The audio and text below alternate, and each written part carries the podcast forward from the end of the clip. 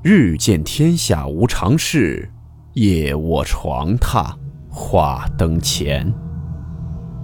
欢迎来到木鱼鬼话。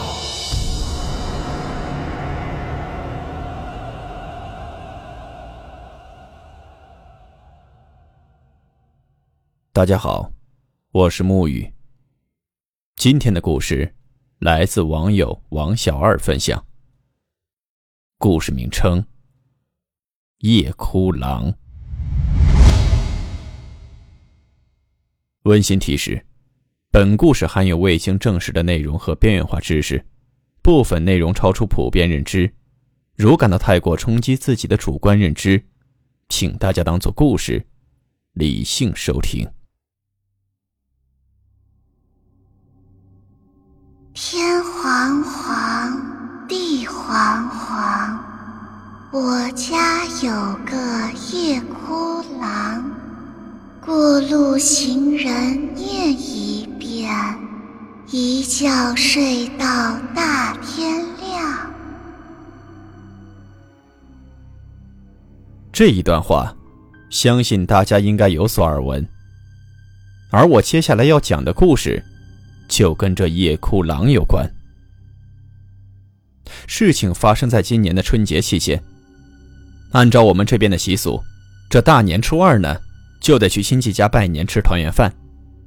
而我也一大早就提着大包小包的礼品去我舅舅家拜年。到了舅舅家里，就看到我那倒霉的表弟在家门口的小池子里钓鱼。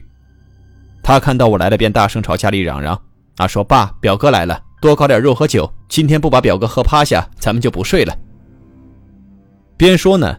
海边收着鱼竿朝屋里走，我心想着：“ 嘿，这小子还真把我当亲哥了，看着这是要把我喝吐了才收手。”这时，舅舅听着声音也出门接我来了，嘴里还边说着：“来就来吧，还提这么多东西。”舅舅边说边拿过我手里的东西就往屋里走去。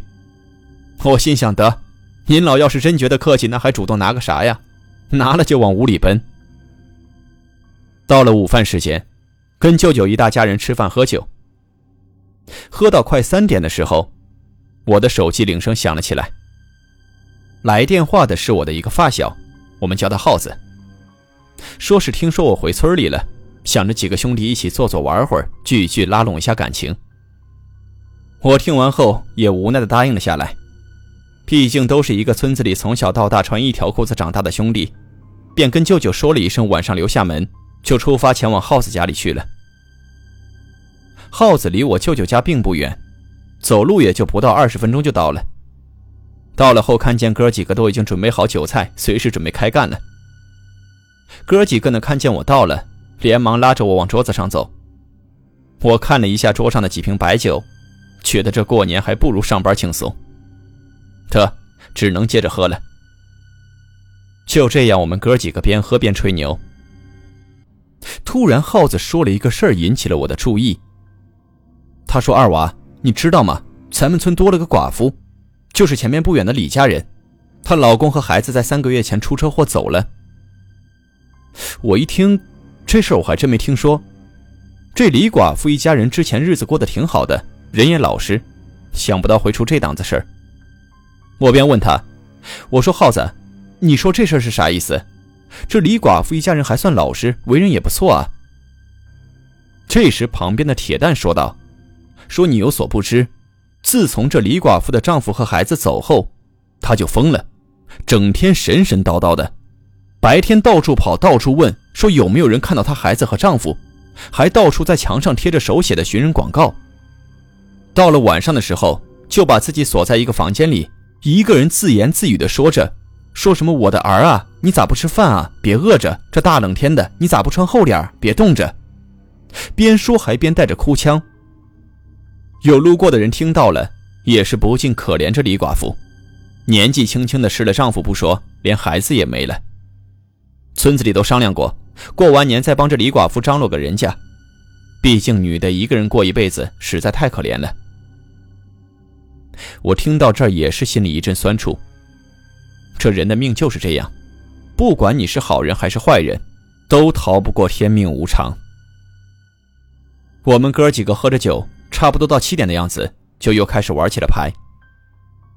玩到了快十二点，我看了一眼时间，便说：“说哥几个今天就到这儿吧，俺舅一家人还给我留着门等我回去呢，太晚了不太好，咱们明天接着去。”他们听了也觉得差不多到时间了，便各回各家休息。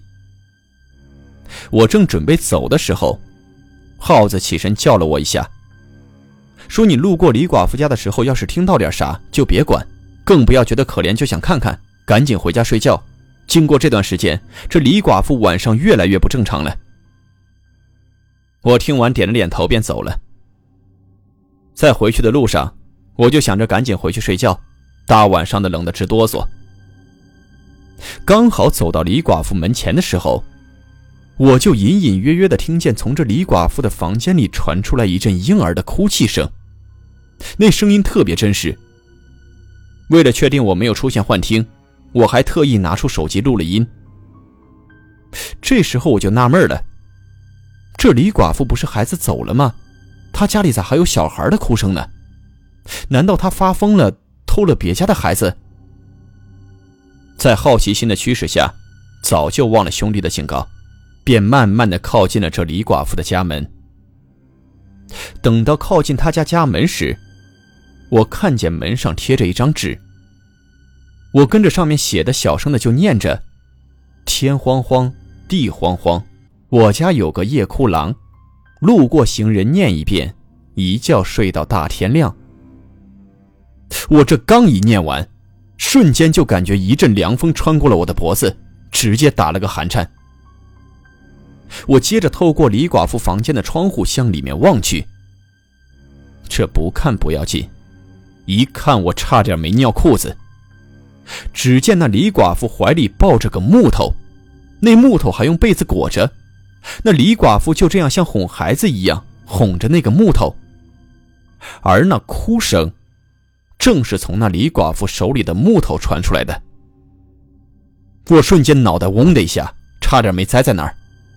想跑，但发现双腿发软，压根就没力气。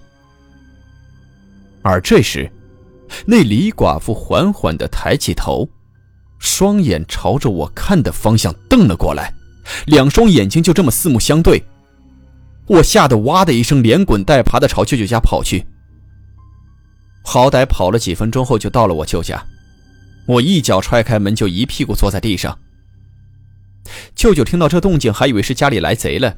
便跟表弟一人提着根棒子就冲了过来，结果一看是我，舅舅便骂骂咧咧地说：“说你这小兔崽子是嫌你老舅我命长是吧？非得吓死我才甘心。”我大口大口喘着气，足足有五六分钟才定下神来，便把刚刚看到的给舅舅说了一遍。舅舅一听便说：“说你是喝酒喝懵了吧？那李寡妇家里咋可能会有小孩哭声呢？还木头发出来的。”你这想象力可以写小说了。眼瞅着舅舅不信，我便说道：“我说我还录下了小孩哭的声音了。”我边说边放起了录音。可诡异的事情发生了，那录音里面啥都没有，空空如也，而且不像是没有录下来哭声。按说如果没有录下来哭声，像风声什么的总该有的。可那段录音就像是被删除掉了。特别安静，一点杂音没有。舅舅一再说我是喝多了，便要我洗完澡赶紧滚去睡觉。我也无力反驳，同时更加觉得匪夷所思。明明听的声音很清楚，而且当时就是录了下来，咋就会没了？洗完澡上了床，我反复思考着刚刚看到的，我都一度怀疑，难道自己真喝多了？就这样反复琢磨到凌晨三点，才迷迷糊糊的入睡。这一觉睡得我是浑身难受，头痛的不行，总觉得有一块石头压在我胸口，喘不过气。一直睡到中午，当舅舅叫我起来吃饭的时候，发现我满脸煞白，而且一摸额头，那是感觉在冰箱里睡了一觉似的，便叫来表弟端了一碗水、三根筷子和一把菜刀。迷迷糊糊中，我时不时的听见舅舅像是在求谁，又像是在骂谁。最后，我听见一声清脆的摔碗的声音，瞬间我就感觉清醒了不少，身上也不那么难受了，头也不怎么痛了。事后我舅舅又给我绑了红布，让我好好休息两天，他就出门了。等我好起来的时候，我问过表弟舅舅是去干嘛了，表弟也不清楚。不过从那以后，李寡妇家外面一圈所有的树木上，全都绑上了红布。据说这是为了李寡妇的孩子走得安心，别再回来了。